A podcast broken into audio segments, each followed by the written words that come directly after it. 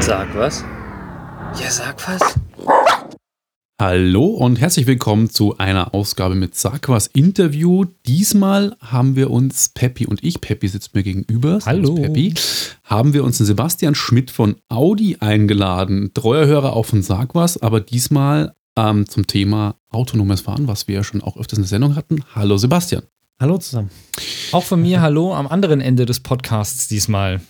Quasi. Wir haben später noch einen anderen Gast, aber das möchten wir jetzt noch nicht verraten. Wir kommen jetzt erstmal zu Sebastian, der sich den, die Zeit genommen hat, netterweise mit uns über ein bisschen über seinen Job bei Audi zu sprechen, den er uns gleich beschreiben wird und auch ein bisschen eben das Thema autonomes Fahren, was sich da zukunftsmäßig tun wird. Er hat da einen guten Überblick. Aber was machst du denn genau bei Audi eigentlich?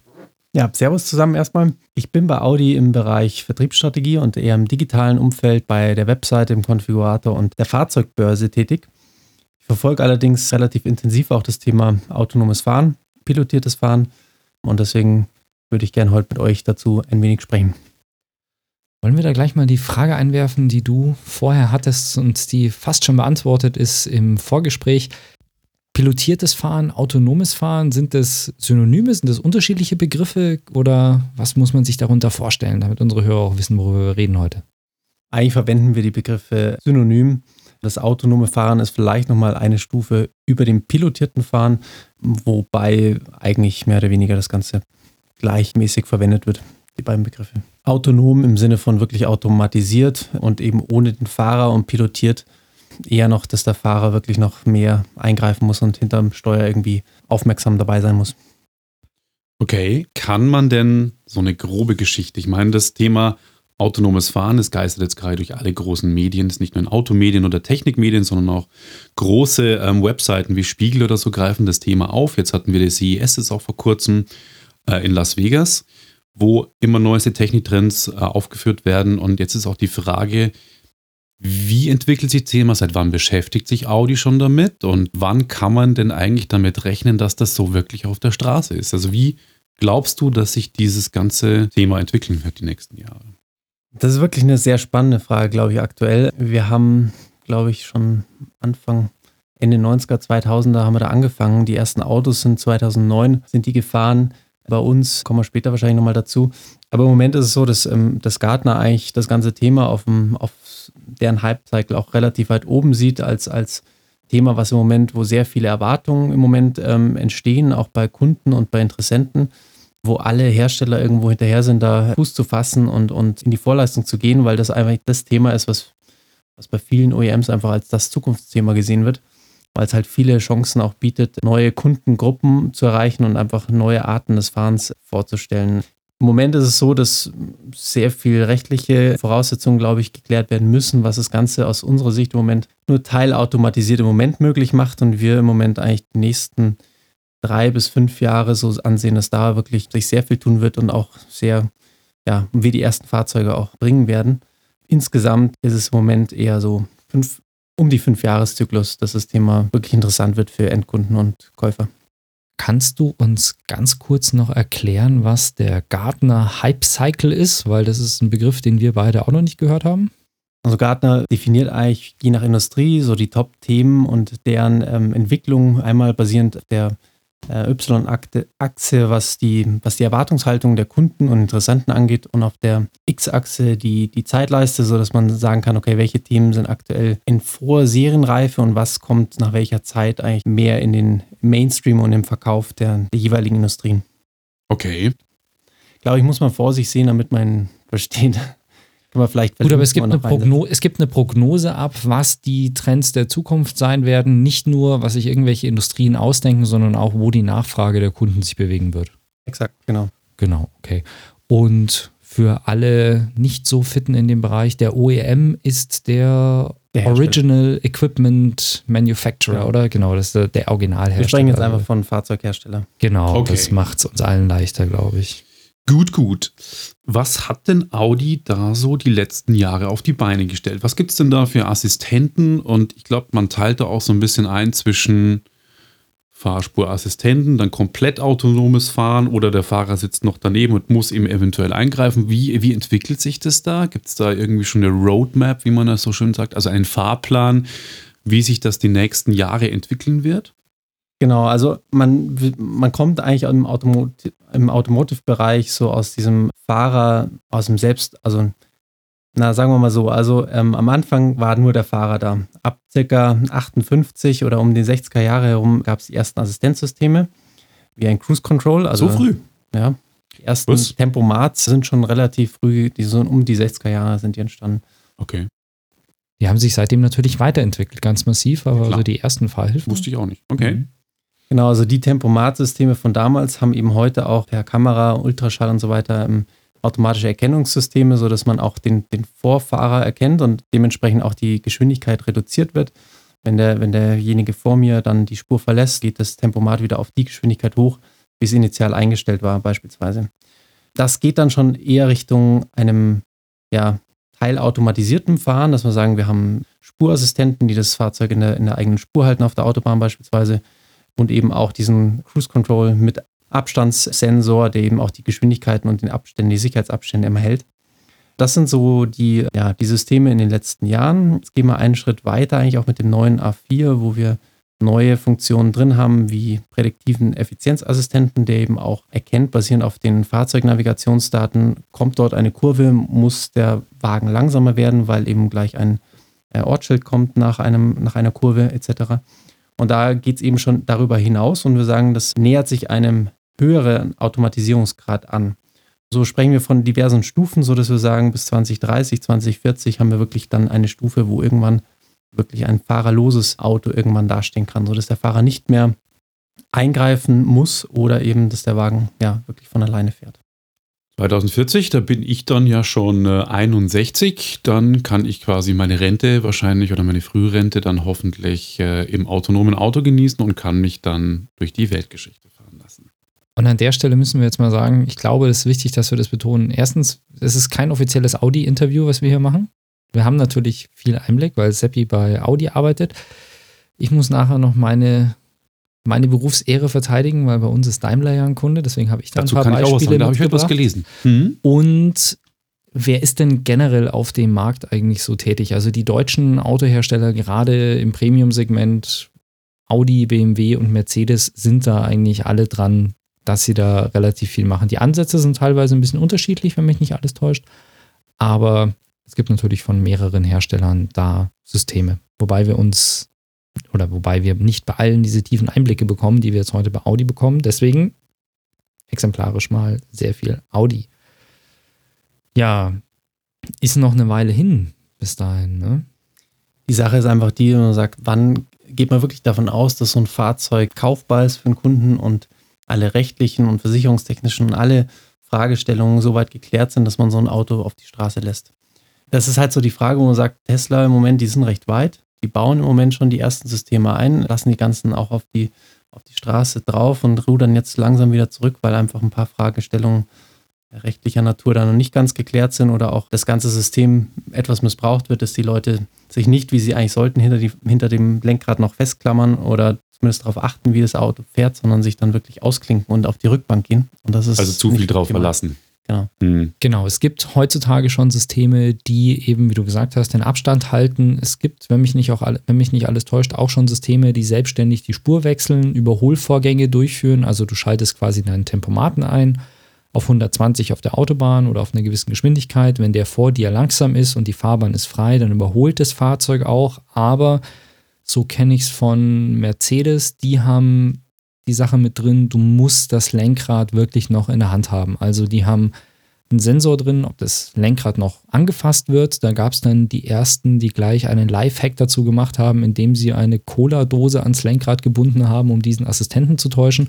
Aber die Hersteller sind da noch relativ vorsichtig. Und Tesla hat jetzt eben ein Update rausgebracht für ihre oder für einige Fahrzeuge, sodass man da wirklich alleine fahren kann, ohne dass am Lenkrad festgehalten wird. Und die Videos auf YouTube haben nicht lange auf sich warten lassen, wo dann die ersten Verrückten sich auf die Rücksitzbank in dem Model S gesetzt haben und das vor sich hinfahren haben lassen. Und gleich sind auch die Videos aufgetaucht. Ich glaube, wir haben im Geek Talk mal drüber gesprochen. Als Tesla das Update rausgebracht hat, hat es keine zwei Tage gedauert, bis die ersten Fehler wirklich gezeigt worden sind, wo das Auto in der Ausfahrt vom Highway, also auf dem Highway, alles super, alles einfach, werden wir noch nachher drauf kommen, welche Strecken einfach sind, welche schwer sind. Und da hat Tesla oder hat der Tesla dann auf einmal in der Ausfahrt zum Beispiel einen Schlenker Richtung Grünstreifen gemacht und solche Sachen. Und das ist natürlich schön, dass es geht, das autonome Fahren, aber wenn die Menschen dann anfangen, es zu übertreiben, kann das zu ganz ernsten Konsequenzen führen. Und das ist natürlich für alle Beteiligten noch recht schwierig, vor allem für die Autohersteller, die Angst haben, verklagt zu werden. Absolut. Und das ist ja, das hast du gerade schon gesagt, dass noch viele Sachen äh, zu klären sind. Und das ist ja nicht nur die, die rechtliche Geschichte, die versicherungstechnische Geschichte oder auch die ethische Geschichte. Vielleicht sollte man einfach jetzt mal, bevor wir zu den Chancen kommen, der positiven Geschichte, erstmal zu den negativen Sachen kommen. Also Thema Ethik zum Beispiel. Wie, was gibt es da für Probleme, auf die auf einen zukommen können? Gut, also das Thema Ethik ist so ein Thema, was wirklich auch für die Hersteller wirklich mal durchdacht werden muss, beziehungsweise auch gefragt werden muss, kann man das einem Auto mitgeben? Ein gutes Beispiel ist eben, dass ein, man stellt sich vor, ein vollautomatisiertes Auto fährt mit einem drin, hinterm Steuer ähm, erstmal den, einen Pass in den Bergen hinauf und es kommt eine enge Kurve und dahinter ist eine Gruppe von drei Kindern. Wie soll das Auto reagieren? Und zwar in der Situation, angenommen die Kurve ist sehr eng, nicht einsehbar, soll das Auto dann entsprechend ausweichen, was das Risiko mitbringt, dass ich den Berg hinabstürze, oder soll das Auto auf die drei Kinder zuhalten und sie überfahren? Mal ganz heftig gesprochen, mal diesen Fall sich mal vor Augen geführt, wie soll ein Auto dort programmiert werden? Wie kann es das überhaupt erstmal erkennen und kann es dann entscheiden? Oder kann ich dem Auto bei der, beim Kauf eine Konfiguration mitgeben und sagen, in solchen Situationen hat es sich so und so zu verhalten? Das ist schwierig und das sind Themen, wo auch im Moment, glaube ich, die ersten Tests auch mit, mit dem Google Car und anderen Fahrzeugen, es ist einfach, man, man kann ihn auf Ampeln und auf Verkehrszeichen und Regeln programmieren, aber solche Fragestellungen, wo ein Fahrer intuitiv einfach dann handelt und das Lenkrad rumreißt oder eben auch nicht, die Frage, wie man sowas abbildet. Okay. Ich habe heute dazu nochmal einen Artikel gelesen. Wir verlinken euch die ganzen wichtigen Sachen oder die Sachen, die wir gefunden haben, verlinken wir euch auch auf sag-was.com. Da könnt ihr das alles nachlesen. Also ihr braucht jetzt nicht nebenbei recherchieren. Bei den Google-Autos, die fahren ja unterdessen schon in den USA, in Kalifornien, autonom auf öffentlichen Straßen rum, genauso wie nahezu alle anderen Hersteller, die in dem Bereich arbeiten, da ihre Autos schon haben und die müssen auch eine Statistik abgeben, wie viele Kilometer sie mhm. autonom fahren und wie oft eingegriffen worden ist. Oder wie viele Unfälle auch. Und auch wie viele Unfälle. Mhm. Und ähm, Google hat in 2015, glaube ich, 13 Unfälle und in fünf der Fälle war ein anderer Verkehrsteilnehmer schuld oder in vielen Fällen war ein anderer Verkehrsteilnehmer schuld, der sich nicht an die Regeln gehalten hat. Und auch bei vielen Fällen, wo Menschen eingreifen mussten, lag es einfach daran, dass der Computer damit überfordert war, dass ein Mensch sich nicht an die Verkehrsregeln hält. Und ich glaube, also leider ist es nicht möglich, dass wir den Schnitt machen von heute hören wir auf mit, Auto, mit normalem Fahren und ab morgen fahren alle pilotiert, weil wenn das der Fall wäre, glaube ich, würde da überhaupt kein Problem entstehen. Wenn alle Autos pilotiert fahren würden, weil die im Zweifelsfall wäre es wahrscheinlich leichter. Ja. Ich finde bloß die Beispiele, ich meine, da kannst du jetzt auch nichts dafür, aber ich finde die Beispiele immer ein bisschen schwierig, weil dieses Beispiel kurvige Straße, da stehen auf einmal Kinder auf der Straße. Erstens mal ist die Frage, was ist richtig? Also wenn du fünf, wenn du 100 Menschen befragst, wird sich die Hälfte für Ausweichen entscheiden, die andere Hälfte für, Brem äh, für Überfahren. Die Frage ist, würdest du, würdest du den Kunden oder den Käufern es ähm, zugestehen, dass sie, wenn sie das Auto kaufen, das in das Fahrzeug programmieren können, dass sie einen bestimmten Ethikdatensatz einspielen und sagen, okay, in solchen Situationen würde ich mich generell so verhalten. Oder würdest du sagen, ja, das ist einfach eine, eine Entscheidung oder es ist keine Entscheidung, die man vorab treffen kann. Und dann siehst du, wenn du im Hintergrund sitzt und nicht am Steuer, dann wird das Auto das tun, was es halt intuitiv macht. Und das wäre dann einfach ein Weiterfahren wahrscheinlich ich finde die, ich finde die, das Beispiel, das du gebracht hast, an sich schon ganz schön, weil das Beispiel, das ich kenne, ist immer, ich überfahre ein Kind auf der Straße oder ich weiche aus und überfahre eine Oma auf dem Gehweg. Weil das Beispiel mit den Kindern auf einer kurvigen Straße ist ganz einfach. Das darf nicht passieren, dass es zu so einer Situation kommt, weil genauso wie du als Mensch nicht mit einer Geschwindigkeit fahren darfst, dass du nicht innerhalb deines Sichtbereichs anhalten kannst. Ich darf nicht so schnell fahren, dass ich das Auto in, innerhalb der Strecke, die ich überblicken kann, anhalten kann. Und deswegen so ein Beispiel wäre per se schon durch eine ganz grundlegende Einstellung zum Verkehr ja zu beheben. Ja. Ja, dann lass es die Oma auf dem Gehweg Ja, sein. die Oma Aber auf dem Gehweg, überfahre ich ein Kind oder einen alten Menschen, ja, das ist immer so. Oder, oder weiche ich aus und fahre in eine Betonwand. Genau. Ja, da wäre ich gespannt, wenn man sowas mal durchspielt, wie viele Leute sich dafür die Betonwand entscheiden und nicht dafür ein Kind zu überfahren. Ja? Absolut. Das ist natürlich eine echt schwierige Geschichte und da bin ich auch gespannt, wie sich das äh, ergeben wird. Was ist denn, wer haftet bei einem Unfall? Das ist halt auch so eine Fragestellung, wo ich mich frage, welche Versicherung versichert einen Autofahrer, der ein autonomes Auto hat und sagt, ja, das Auto hat ein missgebauter Fahrer ist außen vor. Das sind halt auch die Fragestellungen. Das ist, da wird es neue Modelle geben müssen, ja? dass man sagt, irgendwie, die, eigentlich ist die, die, sollte die Sicherheit steigen bei einem automatisierten Fahrzeug, weil einfach 90 Prozent aller Unfälle eigentlich durch einen Menschenfehler ähm, entstehen, laut unseren Statistiken. Und deswegen, eigentlich müssen die zurückgehen. Aber die Frage ist halt, es gibt immer Situationen, wo du sagst, Mhm. kannst dem Fahrzeug das ja nicht anlasten. Gerade, du hast Volvo als Beispiel genannt äh, in, in unserem Vorgespräch. Die gehen da sehr optimistisch an die Geschichte ran. Was, was, was machen die genau? Genau, Volvo war, glaube ich, das war ein Hersteller, der im Moment da neue Modelle auch mit den Versichern definiert und da sehr optimistisch rangeht, was die, was die Sicherheit angeht. Und vielleicht kannst du es auch nochmal kurz darstellen, weil ich habe es nämlich gerade nicht mehr im Kopf, was ich da zusammengestellt hatte. Ja, also das ist einfach ein Artikel gewesen, dass äh, tatsächlich Volvo die Haftung bei selbstfahrenden Autos übernimmt. Das heißt, sie vertrauen ihren Systemen so, dass sie wirklich sagen, okay, wir übernehmen die Haftung, wenn mit unseren Fahrsystemen was passiert. Schon, da vertraut jemand in sein Produkt. Genau, also es war nicht man die sagen. Versicherung selbst, sondern dass der, der Hersteller sagt, okay, er übernimmt die Haftung schon mal grundsätzlich. Also das ist natürlich auch ein Zeichen gegenüber den Versicherungen dann, ähm, wie sicher das Fahrzeug programmiert eingestellt ist, dass, dass dort eben nichts passieren kann oder sollte. Wollen wir nochmal schauen, was jetzt alles schon möglich ist heutzutage. Erstmal, was ist schon auf den Straßen zusammengefasst? Wir haben unterdessen Systeme, die automatisch den Abstand halten beim Tempomaten. Wir haben auch, ich habe jetzt in meinem Auto zum Beispiel so einen Notbremsassistenten. Das heißt, wenn der merkt, dass ich zu schnell bin und der vor mir die Geschwindigkeit verringert, dann meckert der erst und letzten Endes haut der auch Bre die Bremse rein nicht auf Null und verhindert auch nicht den Unfall, aber wenn er merkt, es kommt zu einem Unfall, dann bremst er zumindest so weit runter, dass die Unfallschäden geringer sind. Es gibt auch Systeme, wenn mich nicht alles täuscht, die komplett runterbremsen.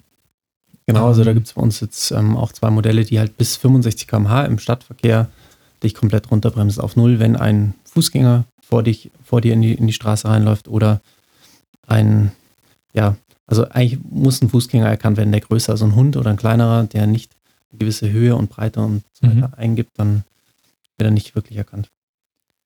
Beim vollautonomen Fahren, da hatten wir schon Tesla, die sich damit auf die Straße trauen. Weißt du, ob die Volvos schon fahren, wo die Haftung übernommen wird? Kann man die Autos schon kaufen mit dem Piloten? Nicht, nein, das nicht, dass ich wüsste. Also zum Kaufen wirklich was, was diesen Automatisierungsgrad ähm, gibt es im Moment nur Tesla und auch da, glaube ich, sind die Funktionen jetzt wieder eingedämmt worden. Mhm. Hat Audi schon Fahrzeuge auf deutschen Straßen? Wir testen auf der A9. Okay. Zwischen Nürnberg und München gibt es jetzt Bereiche, wo wir da anscheinend testen. Hattest du schon Gelegenheit in sowas? Leider noch nicht, nein. Okay. Also ich kenne auch nur unsere Modelle, die halt ähm, auch auf diesen größeren Events, das CES, äh, von San Francisco nach, nach Vegas rübergefahren sind. Und da eben dann auch die Beispiele mit selbstständigen Spurwechsel und so weiter. Das ist im Moment, ähm, haben wir aktuell noch nicht auch in der Palette. Also wir haben nur die Möglichkeit, die, die Spur zu halten, Mhm. aber nicht den Spurwechselassistenten. Nur im Stauverkehr. Also da gibt es einen Assistenten, der dich an einem Objekt, was leicht in deine Fahrbahn reinragt, ähm, vorbeiführt. Aber hast es gerade schon angesprochen, die große Strecke in den USA, also was momentan schon so auf den Straßen passiert. Handeln wir mal BMW ab, weil ich glaube, da gibt es am wenigsten dazu zu sagen. Die haben mal einen M4 war das, auf einer Strecke fahren lassen, der autonom gedriftet ist. Ne? Große macht was her, ist eine geile Show, aber ist natürlich für den Alltag nicht unbedingt das gebräuchlichste. Das haben wir Ja. auch in 2009 angefangen mit der Shelly, mit dem TTS, der dann Pikes Peak hoch ist. Die Testwagen bei Audi hatten immer süße Namen, habe ich festgestellt. Ja. Die haben immer interessante, so personalisierte Namen gehabt. Shelly, Nick und James. James, ja, James habe ich gehört. Bobby auf dem Hockenheimring mit Schweinsteiger und so. Ja, das habe ich gesehen. Genau, das man war das, wo ihr habt dann, oder beziehungsweise Audi hat dann mal ein schönes, auch sehr prestigeträchtiges PR-Event gemacht, bei dem sie auf einer Rennstrecke verschiedene Leute gegen die autonomen Fahrzeuge antreten haben lassen, wo die Autos teilweise sogar besser waren. Ne? Nicht als ein Profi-Rennfahrer, aber als der Normalsterbliche, die haben sie geschlagen. Und dann gibt es, ich würde mal sagen, zwei große Fahrten, die wir uns mal kurz anschauen sollten. Das eine, magst du es nochmal beschreiben, eure 900 Kilometer Fahrt? Mhm. Das war von San Francisco nach Vegas, ähm, vom Jaguars, glaube ich, ähm, zur CES 2015 war das. Mhm. Ähm, das war die Größe, die auch durch alle Medien eigentlich ging und wo die, wo viele Journalisten eingeladen wurden, ähm, hinterm Steuer zwar teilzunehmen, aber eigentlich die Hände aus dem, aus dem Fenster rauszuhalten, weil der Wagen halt alles von alleine gemacht hat. Ja. Genau. Jetzt müssen wir zwei grundsätzliche Ansätze auch mal klären. Der, wie heißt der? Jack mhm. ist auf eine Straße losgelassen, die er nicht kannte. Ne? Mhm. Das heißt, in der Stadt ist das Fahrzeug nicht selbst gefahren. Das ist nicht komplett, oder? Also das von, es ist von in San Francisco losgestartet in der Stadt und ist bis in Vegas bis zur CES direkt gefahren. Also es ist nicht so, dass der komplett nur auf dem, auf dem Highway losgelassen wurde, sondern der hat die ganze Strecke gefahren. Okay, und das auf Straßen, die er vorher nicht kannte. Mhm.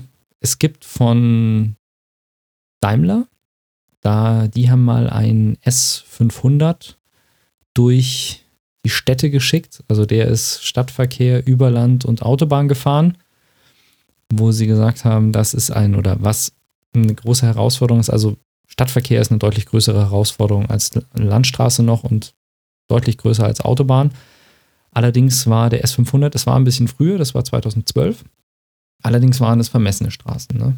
Da ist vorher genau ausgemessen worden, wo ist die Strecke und wurden halt Navigationsdaten eingegeben, wo sind Ampeln, wo sind Städte, wo ist ein Kreisverkehr und so weiter. Und das Fahrzeug hat wirklich die gut 100 Kilometer lange Strecke komplett ohne jeglichen Eingriff geschafft. Aber wie gesagt, unterschiedliche Ansätze, deswegen kann man die zwei Sachen nicht so hundertprozentig vergleichen. Aber mit Verkehr und Ampeln war das, oder? Ja, ja, das war einfach, die haben, ähm, das ist die berühmte Sternfahrt, die vor unterdessen, wie viel sind es? 128 Jahren oder sowas Bertha Benz mit dem ersten Motorwagen gemacht hat hieß Daimler im August 2013, hier steht's, nochmal entlang gefahren mit einem S500 Intelligent Drive und der ist komplett selbstständig von Mannheim nach Pforzheim gefahren. Mhm.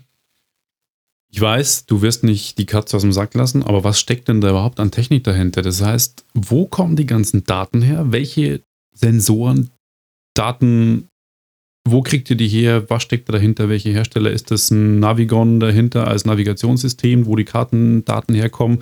Und vor allem, was steckt da an Rechenleistung drin? Ich meine, ich stelle mir vor, da ist jetzt kein C64 eingebaut, das das Ding berechnet, sondern da muss schon extrem viel geprüft, abgefragt, äh, ausgearbeitet, ausgewertet Algorithmen sein. Was versteckt denn da so drin?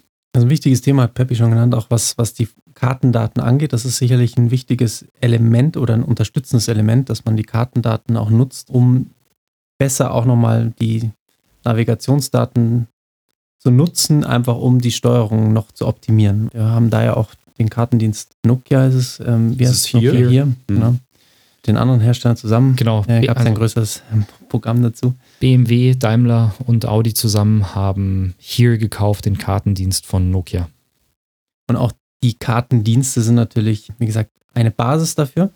Ähm, es wird aber ergänzt um Kameras, äh, rings um das Auto herum, Ultraschallsensoren. Das sind so die wesentlichen Elemente zusammen mit den Kartendaten. Und dann muss man sich halt überlegen, dass pro Sekunde sind es einige 10.000 Sensoren, die oder Signale, die dort verarbeitet werden müssen von allen Seiten, um das ganze Auto sicher durch den Verkehr zu steuern. Also es ist eine Kombination aus, aus all den verschiedenen Elementen. Okay.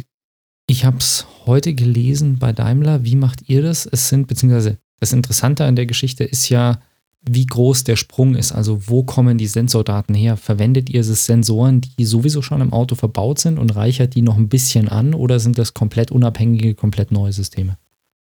Das sind eigentlich Sensoren, die drin sind, also beziehungsweise die du rein konfigurieren musst, mhm. ähm, um einfach auch die verschiedenen Systeme zu verwenden. Also sprich ein ACCX, also ein Tempomat mit Abstandswarner oder Abstandsregelautomat in der Kombination mit Parkassistenten, den du brauchst, um damit das Ding automatisch einparkt, kombiniert mit einem mit den Elementen aus dem prädiktiven Effizienzassistenten, also sprich das, was du brauchst aus den Kartendaten, damit der Wagen weiß, wie schnell er jetzt um Kurven, um nicht einsehbare Kurven fahren kann.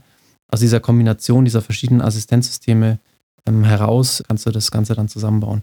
Aber in den, in den Prototypen Fahrzeugen, was da hinten an Technik im Moment noch drin ist und wie groß die Technik auch aufgebaut sein muss, Rechenleistung und so weiter, ist natürlich noch nicht optimal für Serienstand. Okay. Das war eines der Themen, die mich heute gewundert haben oder was mich eigentlich gefreut hat, weil die Fahrzeuge werden immer intelligenter und es ist, ist jetzt nicht so, dass man sagt, ein autonomes oder ein pilotiertes Fahrzeug hat nochmal eine komplett neue Technik, die oben drauf gesetzt ist, sondern es werden eigentlich die Sensoren, die sowieso schon da sind, neu verdrahtet, eine andere künstliche Intelligenz angeschlossen, also künstliche Intelligenz in Anführungszeichen, und dann hat man in dem gleichen Fahrzeug oder mit geringen Modifikationen ein selbstfahrendes Auto, was ja natürlich auch preislich dann auszeichnen wird oder was sich preislich dann auch hervortun wird, indem die Fahrzeuge halt nicht das Doppelte auf einmal kosten, nur weil sie autonom fahren können, sondern es werden einfach sowieso vorhandene Sachen schön zusammengeschaltet. Ich meine, du siehst ja bei Tesla, ähm, die haben diese Funktionen freigeschaltet, nach und nach oder jetzt komplett dann. Und alles war drin im Auto, ja. Genau, das ähm, war, bei Tesla war es ein Software-Update. Ja. Also du bist zum Händler gefahren, hast oder was weiß ich, ob der das zu Hause über Wi-Fi macht oder ob der das über einen Händler gemacht. Genau. Du kriegst einen USB-Stick, steckst ihn ins Radio und dann heißt es, danke, Ihr Auto kann jetzt selbst fahren. Also schon eigentlich eine coole Nummer.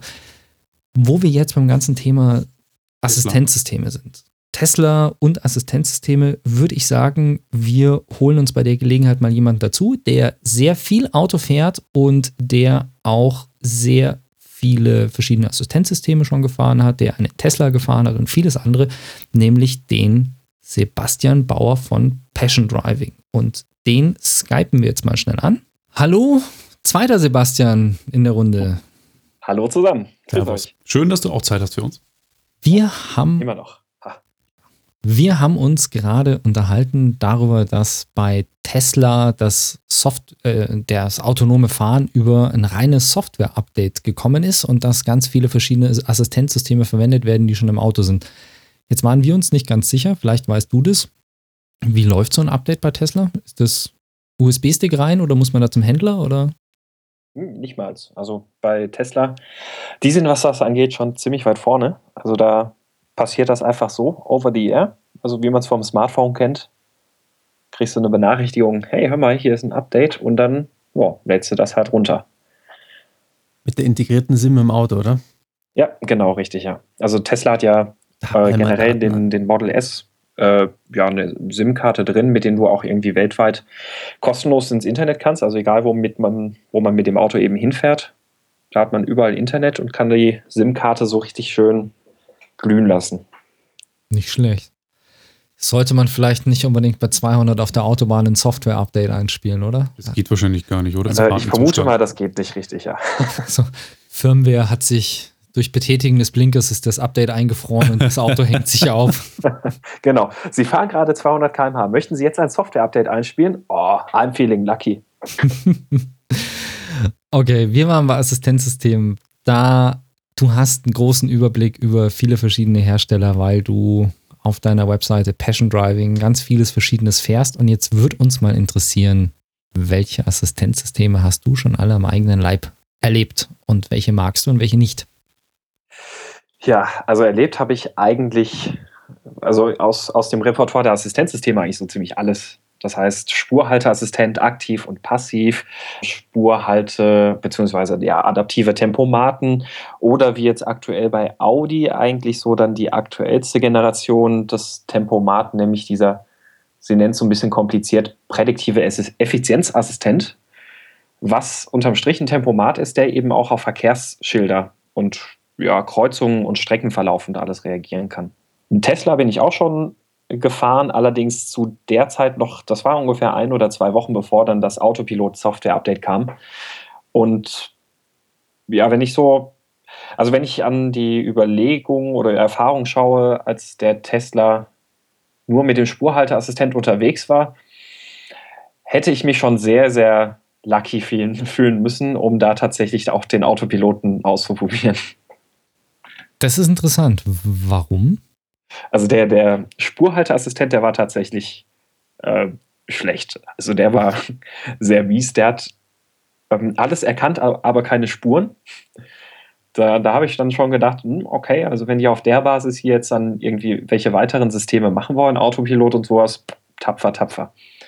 Hat sich jetzt wohl gezeigt, dass es nicht ganz so schlecht geworden ist. Also ich glaube sogar ganz gut. Aber ja, also der, der erste Eindruck, zumindest mal von dem Spurverlassenswarner, war es ja da so, sogar eigentlich nur, ja, der war nicht besonders gut. Die Frage ist, was ist dazwischen passiert? Also kann das wirklich mit einem Software-Update so massiv die ganzen Funktionen irgendwie eingespielt werden? Ich kann mir das irgendwie wirklich schwer vorstellen. Ja, also vermutlich, also es ist natürlich bei, bei solchen Regelsystemen ist halt die Komplexität der Algorithmen extrem hoch. Ne? Also Tesla macht das jetzt auch noch, das, was sie teilautonomes Fahren nennen mit dem Autopilot, ist ja eigentlich auch nicht großartig was anders als das, was jetzt auch schon die anderen Autohersteller machen. Nur, dass sie dir halt alle 20 Sekunden sagen, ja, aber hör mal, eigentlich sollst du schon noch selber fahren, also halt mal bitte wieder die Hand am Lenkrad. Ähm, die benutzen schon ein relativ geringes Set an Sensoren fürs autonome Fahren. Also da ist ja dann der, die Kamera, die eben versucht, die Spur zu erkennen. Dann hat man noch den Radar in, äh, nach vorne raus, den Langdistanzradar, der ebenso auch für den äh, adaptiven Tempomaten verwendet wird. Ja, und dann haben wir noch so ein Nahfeldradar, was eben die Parksensoren, beziehungsweise eine erweiterte Version der Parksensoren rundum ist. Für Spurwechsel, ja. Genau, ja. richtig, mit dem der Tesla so ein bisschen versucht, sein Umfeld zu erkennen. Jetzt die anderen Hersteller, die versuchen das ja dann eher auch mit Stereokameras und so alles zu, zu lösen, weil man mit denen halt ein deutlich besseres, auch räumliches Verständnis davon kriegt, was eigentlich um das Auto herum so passiert. Von daher kann man das schon ein bisschen als re relativ tapfer sehen, was der Tesla mit dem Umfang an Sensoren versucht, den sie da haben. Man muss aber auch, glaube ich, dazu sagen, große Einschränkung ist halt, dass es funktioniert auf Autobahnen ganz gut. Das schreiben sie auch irgendwo auf der Webseite, aber es wurde halt von manchen Leuten nicht so verstanden oder nicht so interpretiert. Und da gibt es ja dann auch so ein Video von so einem Kerl, der fast im Gegenverkehr landet. Mhm. Ähm, ja. Stelle ich mir gerade, weil, weil wir über Autobahn sprechen und Spurwechsel, ich stelle mir mhm. gerade auch die Situation schwierig vor, so typische Situationen auf deutschen Autobahnen. Du fährst auf der mittleren Spur, willst jemanden überholen und schaust in den Rückspiegel und siehst, da ist zwar was, und wenn du das nächste Mal schaust, ist, hängt dir der Typ schon an der Stoßstange, weil der halt irgendwie mit 250 dahergekommen ist. Mhm. Ähm, ja. Das stelle ich mir auch als große Herausforderung vor für autonome Fahrzeuge. Also vorne, glaube ich, kann man leichter abschätzen als hinten, oder? Definitiv, ja. Also Aber gerade von hinten, wie du sagst, ist ja in Deutschland das Risiko ziemlich hoch, dass da auch mal was kommen kann, was, ja, weiß ich nicht, im, im besten Fall auch mal mit 300 unterwegs ist oder so. Mhm. Ist ein bisschen unverantwortlich von dem Fahrer im dichten Verkehr mit 300 unterwegs zu sein, aber es würde theoretisch gehen. Problem ist halt auch die Reichweite der Radarsensoren. Das ist eigentlich das Limitierende, was dann entsprechend bei so hohen Geschwindigkeiten und wenn du so eine große Differenz dann hast zwischen 250 und 100 oder so, dann kriegst du ein Problem. Ja. Da muss dann wieder die Kamera einspringen, vielleicht die weiterreichen kann. Ja. Okay.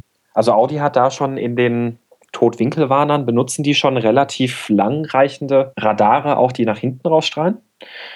Das ist mir das erste Mal aufgefallen, als ich mal so, ja, auch eben so irgendwie mit 140, 150 auf der Autobahn unterwegs war. Und normalerweise kennt man das ja mit diesen tote Winkelwarner, die reagieren in so einem Umfeld von ein, zwei Autolängen oder sowas.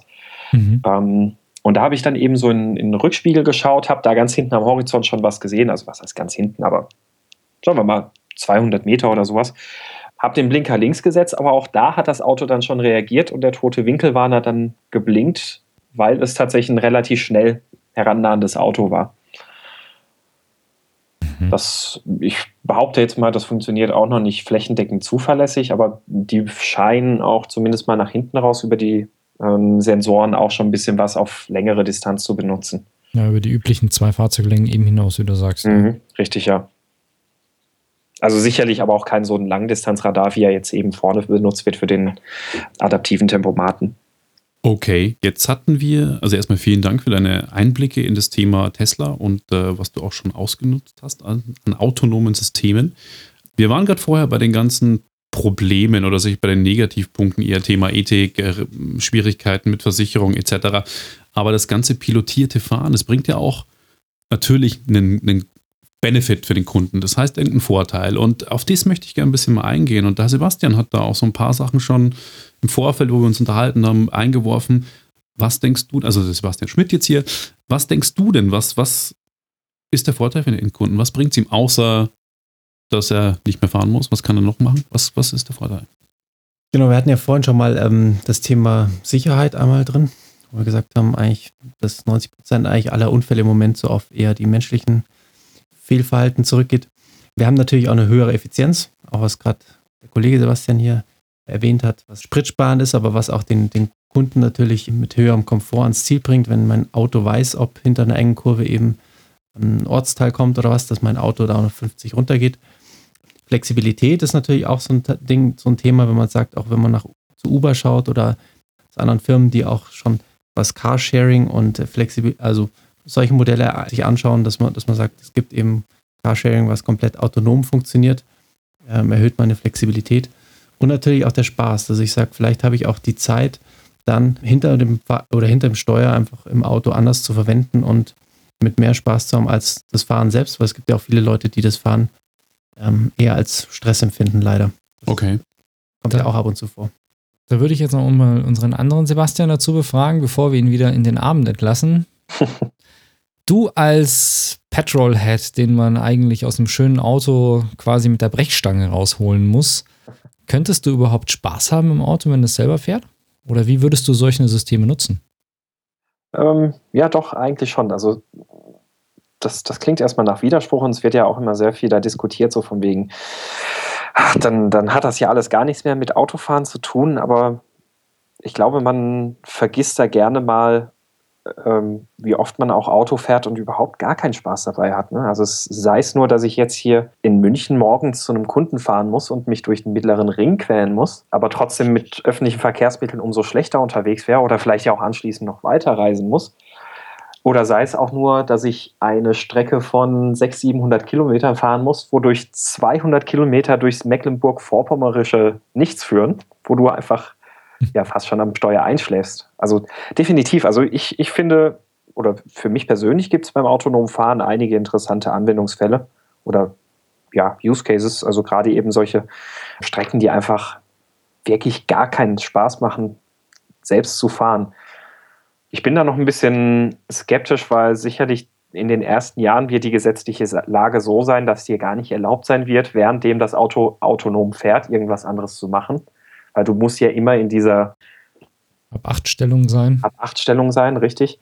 Und das macht das oder ja, das, das hebelt die Vorteile natürlich wieder so ein bisschen aus eigentlich, weil du bist ja, du kannst dann halt nicht einfach, wie man sich so schön träumt, dann den Laptop irgendwie auf den Schoß klappen und ein bisschen noch irgendwelche E-Mails runterkloppen oder so, sondern ja, du musst halt trotzdem die ganze Zeit nach vorne gucken und aufpassen. Und da bin ich mir noch nicht sicher, wie sich das dann anfühlen wird. Aber grundsätzlich freue ich mich schon drauf, bin ich ganz ehrlich. Okay. Gut, dann sagen wir zu Sebastian Bauer, danke für deine Einblicke und deine Abschätzung. Und ich würde sagen, mit dem anderen Sebastian gehen wir weiter in die einzelnen Anwendungsfälle und auch, wie das sich auf Privatkunden und Industrie auswirken wird. Vielen Dank dir. Schönen Abend. Ciao, ciao. Ciao. Danke euch. Servus. Ciao. Gut, du hast natürlich jetzt einiges aufgezählt, wie ähm, Konzepte von Uber zum Beispiel, aber Uber ist ja auch so ein bisschen ein Taxi-Kill-System oder Kill-Anbieter und da sind wir gleich schon Thema Killen. Das wird natürlich auch Jobs kosten, dieses ganze autonome Fahren. Lass uns es mal ein bisschen positiver bewerten ähm, oder nicht nur so negativ Ich- ja. reingehen und sagen ähm, Jobs killen, sondern es wird alles ein bisschen shiften. Es tut sich Okay. halt einfach was, ja. Es ist eine neue Technologie, es ist eine Innovation irgendwo, was natürlich auch irgendwo immer destruktiv wirkt, aber auch neue Chancen bietet. Wir hatten gerade eben die Vorteile für die Kunden, aber es sind eben auch Industrien, die dahinter hängen, wie die Automotive Industry oder Transport, Logistik. Wir haben das ganze Retail, wir haben, wir haben die ganze Reiseindustrie und auch Finanz- oder Versicherungsbereich. Also das sind so ein paar Beispiele, wo man einfach mal drüber nachdenken kann, dass man sagt, wir hatten vorhin den Punkt, es steigert die Sicherheit. Mhm. Das heißt, es wird wen- weniger Unfälle geben. Das heißt automatisch auch für die Hersteller wahrscheinlich weniger Servicefälle. Im Moment verdienen die Hersteller eigentlich noch ganz gut an den Reparaturen und an den Servicefällen. In Zukunft wird es vielleicht weniger. Sprich, der ganze After-Sales-Market hinten raus ähm, fällt vielleicht weg oder wird halt einfach kleiner. Das muss man halt berücksichtigen und sagen, okay, was, was ändert das? Und auch Produktion. Ist es vielleicht sinnvoll, irgendwann die Autos in den nächsten Jahren so zu konfigurieren, dass alles so wie bei Tesla drin ist? Du eigentlich als Kunde die einzelnen Funktionen freischalten kannst. Also du sagst, bist jetzt im Stau ähm, und der ist absehbar, äh, dauert eine halbe Stunde, Stunde, du aktivierst jetzt den Stauassistenten und lässt dich komfortabel durch den Stau führen. Das kostet dann pro Stau äh, 2,99 Euro. Genau. So nee, wirklich. In-App, in In-Drive Purchase. Ja. Ganz neues Geschäftsmodell. Ja. Sind Ideen, wo wir im Moment auch drüber nachdenken, was einfach Sinn macht, weil du vielleicht eben nicht dir am Anfang eine Ausstattung zulegst, die eben ein paar tausend Euro kostet, aber in dem jeweiligen Fall du sehr glücklich wärst, wenn dir das Auto was abnimmt. Okay, verstehe. Ja gut, ähm, da bin ich ja mal gespannt, was ich da tun will. Auch der Mediakonsum wird zunehmen wahrscheinlich, weil du kannst natürlich dann auch während der Fahrt auf deinem iPad oder im bordeigenen System dir was angucken. Oder Wenn es mal soweit ist, ja. Das ja. stimmt, ja. Ich habe auch noch ein ganz ja. nettes Beispiel aus einer, anderen, aus einer anderen Branche, weil, worüber wir noch gar nicht gesprochen haben, aber was, haha, da habe ich mich wieder eingelesen, was ja auch ein Bereich ist, in dem Daimler tätig ist, den, wo Audi nicht tätig ist, ist ja der, oder Volkswagen ja, aber Audi nicht, ist der ganze Truck-Bereich. Und wir haben jetzt schon über Unterschiede zwischen Autobahn und Stadt gesprochen und gerade der Lieferverkehr und Fernverkehr spielt sich halt zu einem sehr großen Teil auf der Autobahn ab. Und auch da ist es schon so, dass eben Systeme autonom fahren. Genauer gesagt, es sind in den USA, da nicht in Kalifornien, sondern in Nevada, sind unterdessen zwei autonome Trucks am Start. Also das ist der Innovation Truck von Daimler, basiert auf einem Freightliner Cascada, also ein serienmäßiger Truck, der in den USA zuhauf unterwegs ist. Also wie schreibt, wie schreiben sie so schön, der das amerikanische Straßenbild prägt. Und äh, Freightliner ist eben eine Tochter der Daimler AG und die haben mit großem Tamtam -Tam auf dem Hooverdamm eben zwei von denen ins Rennen geschickt, die mit Straßenzulassung jetzt unterdessen unterwegs sind. Und also das Ganze ist ein serienmäßiger Truck, der durch ein zusätzliches System eben auch noch weiter ausgebaut wird gab in Deutschland schon mal eine Fahrt in Baden-Württemberg mit dem Ministerpräsidenten, der da, dessen Namen ich gerade vergessen habe, die sind in einem Mercedes durch die Gegend gefahren und in den USA ist es eben ein Freightliner und für die Branche kann es eventuell sogar ein Vorteil sein, weil die nämlich das andere Problem haben. Da ist es nicht so, dass wenn die Dinger autonom fahren, jetzt erstmal gravierend Arbeitsplätze verloren gehen, sondern der Truckbereich oder die Logistikbranche ist eher eine Branche, in der momentan Arbeitskräfte fehlen, weil der Job halt unattraktiv ist. Lkw-Fahrer. Ist das so? Laut den äh, Berichten, die ich darüber mhm. gelesen mhm. habe, wird es als Chance verkauft, ja. die Branche ein bisschen. Auf der anderen Seite wird es natürlich dann letzten Endes, also die Logistikbranche ist hart. Da brauchen wir uns, glaube ich, keine, brauchen wir uns nichts schönreden. Also es wird auf der anderen Seite natürlich auch so laufen, dass je mehr autonom gefahren werden kann, dann die Fahrer auch wieder abgebaut werden. Aber aktuell ist die Branche wohl inbegriffen davon, dass sie Personalprobleme haben. Was mich aber auch interessieren würde, ihr habt ja oft das Thema auch Drohnen und Amazon und so weiter, war ja letztens in die Wochen wieder drin. Mhm. Ich würde gerne mal wetten, aber sagen, bevor eine Drohne ein Amazon-Paket liefert, kommt ein Automa autonomes Fahrzeug, ein kleines zu dir und, und bringt dir dein Paket nach Hause. Sicher, sicher auch ein Punkt, wo ich sage, das könnte passieren, aber jetzt habe ich dich unterbrochen, Peppi, ja? So ich dachte, du wolltest was sagen dazu? Ach so, nee, die, also ich meine, autonom fahrende Fahrzeuge können mit Sicherheit besser Pakete ausliefern als so mancher DHL oder Hermesboote. Kommen da sicherer an, vermute ich. Wobei die auch einen harten Job haben, die Jungs. Aber ja, das muss man auch sagen. nicht unser Thema. Ähm, ich habe heute was gelesen, fand ich ganz witzig, weil ich wusste, dass ich heute Abend das Interview habe und dann war es auf Spiegel Online in den Nachrichten, dass Dieter Zetsche, so der Geschäftsführer oder Chef von Daimler Deutschland, dass sie tatsächlich Google und Apple unterschätzt haben. Das heißt, äh, letztes Jahr dann noch gesagt, hm, auf die Frage, was denken Sie, wenn Apple ein Auto baut, haben Sie da Angst davor? Und Google sowieso, nö, ich meine, Apple hätte auch keine Angst, wenn äh, Mercedes jetzt ein iPhone bauen würde, aber er hat gesagt tatsächlich heute, sie haben das echt unterschätzt, das Thema, was die Amerikaner aus Silicon Valley da gerade auffahren und finde ich interessant. Siehst du selber Gefahren für die deutsche Autoindustrie durch Silicon Valley Konzerne?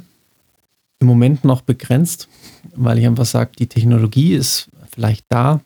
Wenn ich mir das Google Auto anschaue, dann sage ich, da ist, das ist noch nicht ernst zu nehmen in, in, in dem Bereich, wo wir eigentlich unsere Autos bauen.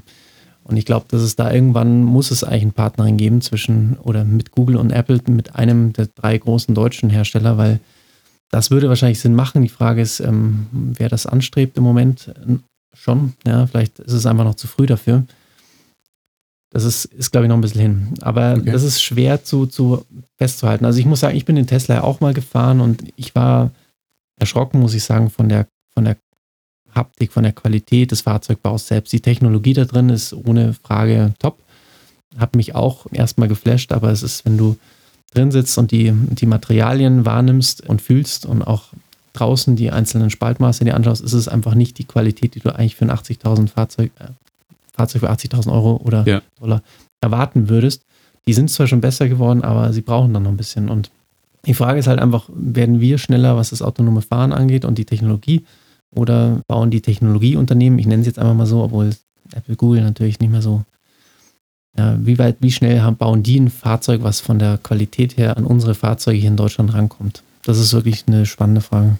Ich habe da gerade ganz gute Zahlen dazu, nämlich die, die ich vorher schon mal angesprochen hatte, von der Department of Motor Vehicles. Das ist die US-Behörde, die sich um das Ganze kümmert und die haben die Zahlen von Oktober 2014 bis November 2015 veröffentlicht. Und was da ganz interessant ist, was jetzt mal rein die gefahrenen Kilometer angeht, also das, die, die Testintensität, ähm, Google ist mit 341, also sie haben aufgeschrieben, die, die Strecke, die gefahren worden ist und die Anzahl der Eingriffe und natürlich die Unfälle. Google hatte 341 Eingriffe, also wo Menschen gesagt haben, äh, wo Menschen wirklich das, dem Auto das Steuer aus der Hand genommen haben, im wahrsten Sinne des Wortes. 272 Mal, also die sehr viele Fälle davon. Da hat das Auto gesagt, hey Mensch, greife ein, ich weiß nicht mehr weiter. Aber Google hat in dieser Zeit 680.000 Kilometer absolviert. Was ich nicht schlecht finde im Vergleich zu Bosch zum Beispiel, kein Autohersteller, aber in dem Bereich Automobil sehr, sehr stark. Die hatten 625 Eingriffe bei 1504 Kilometer. Und jetzt mal ohne die Eingriffe bei Audi ist interessanterweise nicht dabei. Tesla hat keine Zahlen angegeben. Die haben gesagt, gab nichts, keine Eingriffe, von denen wir berichten mussten. Allerdings müssen die ihren Zahlen auch noch nicht offenlegen, weil sie erst später angefangen haben. Delphi, ein Hersteller, den ich gar nicht kenne, die sind noch gut dabei mit 26.000 Kilometern. VW, ich weiß nicht, ob Audi damit dazu zählt oder ob das separat ist, die haben 24.000 Kilometer äh, zurückgelegt.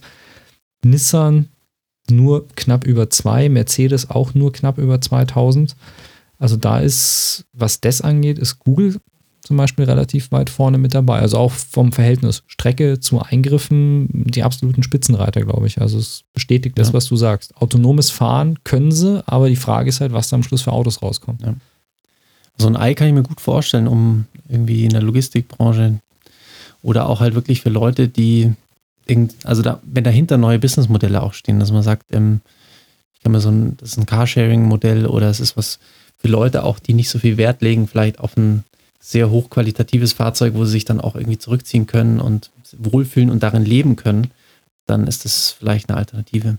Weil wir denken halt auch oft irgendwie im Bereich ähm, ähm, Travel und, und Reise nach, dass wir sagen, okay, wie sieht es in Zukunft aus, dass beispielsweise Leute, die einen Termin haben, ähm, morgens früh um neun in München und aus Frankfurt anreisen müssen, die müssen eben nicht am Tag vorher irgendwie mit der Bahn oder mit dem Zug äh, oder mit dem Zug oder mit dem Flugzeug runterfliegen, äh, und ein Hotel nehmen vorab, sondern die hauen sich halt einfach um 4, 5 Uhr morgens in ihr Auto, schlafen dann eine Runde und gehen dann in den Termin. Also das hat auch Auswirkungen auf die Reiseindustrie oder auf die, ja. auf die Hotelbranche, wenn man sich das mal überlegt, was das bedeuten kann.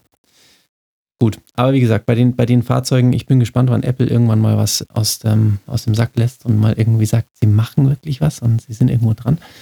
Wenn da die ersten Ideen kommen, vielleicht wird es dann auch nochmal spannend. Und mit Google würde ich sagen, da muss auch jetzt mal wieder irgendein Push kommen. Es dümpelt so mit diesem Google iCar da so länger so vor sich hin.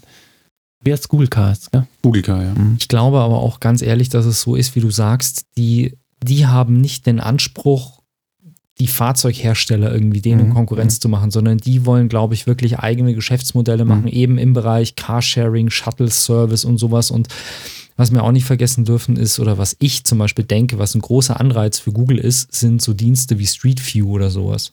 Weil dafür Mhm. stelle ich mir das richtig geil vor. Elektrofahrzeuge mit den Kameras und dann sagst du, du stellst einfach zwei von den Autos nach München und die fahren halt in der Früh. Die wissen, wann die Sonne aufgeht. Das ist ja kein Kunststück. Die fahren raus, teilen sich zu zweit die Stadt auf und dann fährt das Auto so lange, bis halt es weiß, okay, ich muss wieder zurück wegen Strom. Dann fährt es zurück in die Halle. Da entweder wird es automatisch geladen oder es kommt irgendein Rentner, zu, der eine SMS bekommen hat, lad mich. Und äh, der 450-Euro-Rentner kommt und steckt den Ladestecker ein und drei, äh, acht Stunden später steckt er ihn wieder aus und das Ding fährt weiter. Sowas sind natürlich Dienst, äh, geniale Geschichten, wie du solche Dienste auch langfristig aktualisieren kannst, weil Street View ist ja auch so ein Dienst, die haben halt einmal quasi die Welt fotografiert und jetzt wird es schwierig, das immer wieder abzudaten. Also für sowas denke ich, ganz cool. Autonom eben Lieferdienste, Essen liefern, Pakete liefern, solche Sachen. Ich glaube, dass Google eher in der Richtung Interesse hat, als wirklich jetzt Audi und Mercedes und BMW Konkurrenz zu machen. Aber glaubst du, um Thema Konkurrenz, äh, da haben wir auch über Faraday gesprochen. Kleiner, also kleiner, kleiner Player, also man kannte ihn vorher nicht, auf einmal taucht der Name immer wieder auf und großspurige Ankündigungen. Glaubst du, dass die wirklich gefährlich werden können? Was machen die Ich finde es überhaupt? auch im Moment sehr interessant. Also sie haben jetzt auf der CS war es, glaube ich, ein Showcar auch präsentiert, was eigentlich auch scha schaut wie das Batmobil. Geil. Ähm, die haben gutes Personal, auch aus Management, aus, aus den wesentlichen, aus den größeren Firmen rausgekauft oder haben sich zusammengetan. Also es sind von Tesla Leute dabei, von, auch von uns ist eine Dame mit reingegangen aus dem Designbereich. Das sind ordentliche Leute hinter dem ganzen, hinter der ganzen, hinter dem Unternehmen. Und mal sehen, es ist, sieht im Moment so aus, als wäre das so ein zweites Tesla-Startup, was eben Okay. sehr innovativ, sehr fancy, sehr schöne Autos, eigentlich noch ein Level über den Tesla-Modellen ähm, bringt. Elektro gekoppelt mit eben autonomem Fahren. Aber es ist im Moment noch so zukunfts- oder wieder futuristisch eigentlich das Fahrzeug, was da im Moment angedeutet wird. Ähm, das wird auch noch ein paar Jahre brauchen, wahrscheinlich zwei bis drei, bis da irgendwas Fahrbares auf den Markt kommt. Okay. Aber ist vielleicht halt auch so eine, so eine Zielgruppe, so eher wirklich die 150, 200.000 plus Preis, Hui. preisigen Fahrzeuge. Also es ist nichts für, für die Allgemeinheit, aber es ist ja, bei Tesla hat es ja auch so angefangen. Die gehen ja jetzt auch langsam runter und wenn die jetzt den, wie heißt der jetzt, i3 oder den, das Dreier-Modell da, Hm. Das BMW i3, oder? Naja, BMW ist genau, die der haben- i3 und Tesla baut jetzt diese X-Serie. Es ja. gibt jetzt das, das Model X, Genau. das wird der, ähm, das wird der SUV, Mhm, der auch sehr hoch im Preis wird und ich glaube, es heißt Model 3. genau, Genau, also Und, und der steigt halt dann ein auf, auf A-Klasse und A3 und so und ein 1er-Segment irgendwann, auch erst in zwei, drei Jahren. Und da wird es dann spannend. Und vor allem, was ich bei denen, was ich bei Tesla so gefährlich finde für die anderen Hersteller. Nee, für die anderen Hersteller. Natürlich ist ein Model S ein Fahrzeug, das 80.000 aufwärts kostet, aber der bewegt sich von der Zielgruppe, her, jetzt mal abgesehen von den Verarbeitungen, von der Verarbeitung und so weiter, der greift eigentlich die Kundengruppe an, die Mercedes S-Klasse, BMW 7er und Audi, Audi, SA, äh, Audi A8 oder Porsche Panamera haben. Und die Fahrzeuge sind nicht günstiger und sind keine Elektroautos. Also ich finde, Tesla baut im Verhältnis die günstigsten Elektroautos. Das ist halt so eine Sache, von denen ich denke, wenn die in das Niedrigpreissegment vordringen und bringen wirklich zum Preis einer A-Klasse oder eines A3 oder eines 3er BMW, bringen die ein vernünftiges Elektroauto, dann glaube ich, könnte es gefährlich werden, was das Marktsegment im Bereich Elektrofahrzeuge angeht. Ich sehe, wie gesagt, bei Tesla vor allem die Hauptstärke im Moment eigentlich in der Infrastruktur, die sie aufbauen. Hm. Das ist was, wo sie jetzt im Moment einen Vorsprung gewinnen zu den anderen Herstellern. Damit meinst du? Das Ladestreckensystem Mhm. sozusagen oder die Infrastruktur, wo die Leute ihre Fahrzeuge laden können. Und ich habe jetzt so viele ähm, Schnellladestationen schon auf dem Weg nach Verona runter, habe ich glaube ich zwei oder drei sogar schon, sodass ich eigentlich wirklich ähm, in kurzer Zeit meine Fahrzeuge voll aufladen kann und nicht eben immer irgendwo an einer Haussteckdose muss, sondern ich habe an den Hauptautobahnen Schnellladestationen, wo ich, und die bauen sie auch aus in den Stellplätzen und das ist, das ist ein Mehrwert, den sie bauen und vor allem jetzt auch irgendwie sind sie dran, die, die Station zu bauen, wo du unten die Akkus auch wechseln kannst. Also musst gar nicht mehr anstöpseln und laden. Und selbst, also Mhm. das ist alles, was den Komfort hebt und wo halt immer noch die meisten Leute im Moment von abschrecken. Also sagen, stelle ich mich dann da eine Stunde hin, um aufzuladen, dann will ich direkt weiterfahren. Und das ist auch die Zielgruppe, die so viel Geld in die Hand nimmt und so ein Auto fährt. Die will eigentlich da nicht immer irgendwie alle 300, 400 Kilometer mal eine Stunde zum Laden stehen. Haben wir was Wichtiges vergessen?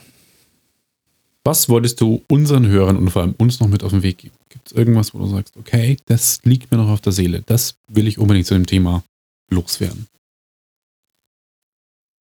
Ich glaube, wir haben eigentlich über alles gesprochen. Ähm, es wird sehr spannend werden jetzt in den nächsten Jahren. Es wird ein Kopf-an-Kopf-Rennen, glaube ich, von verschiedenen Playern werden. Und es wird spannend, ob ein Hersteller wirklich sich da irgendwie als erster hervortut. Ähm, ich glaube, das wird ein sehr interessantes Rennen demnächst werden. Okay, gut. Wir sind gespannt, wir bleiben dran. In Geek Talk hört ihr auch immer wieder mal was, wenn es da gravierende Neuigkeiten gibt, die uns so als nicht autonome Fahrer auffallen. Und Falls sollte es- es, soweit sein, dass ihr den ersten autonomen Wagen auf der Straße habt, freuen wir uns über Pressetickets. Dann berichten wir euch mal live, Live? aus einem äh, Fahren, aus einem selbstfahrenden A8. Dann gibt es auch endlich mal ein Video. Also Wieder mal ein Video. Oder Wir wieder mal ein Video, vorher. genau. Und, äh, falls es irgendwelche Neuigkeiten gibt und äh, irgendwas absolut Revolutionäres kommt, dann laden wir den Sebastian natürlich gerne wieder ein. Vielen Dank erstmal für deine Zeit, dass du hier warst und äh, auch an den anderen Sebastian, der schon raus ist. Und ja, bis zum nächsten Mal im Geek Talk oder auch beim nächsten Interview. Vielen Dank, Sebastian. Danke euch. Servus. Ciao. Wenn euch das nun gefallen hat, dann liked uns auf facebook.com slash sagwaspodcast und abonniert uns auf iTunes oder im Podcatcher eures Vertrauens. Alle Infos zur Show, den Themen und alle Folgen gibt es auch auf www.sag-was.com. Fragen, Anregungen und Feedback nehmen wir gerne über Facebook oder als Kommentar auf der Website entgegen. Und wenn ihr gerade Zeit habt, dann bewertet uns doch bei der Podcast-Plattform, auf der ihr uns gefunden habt.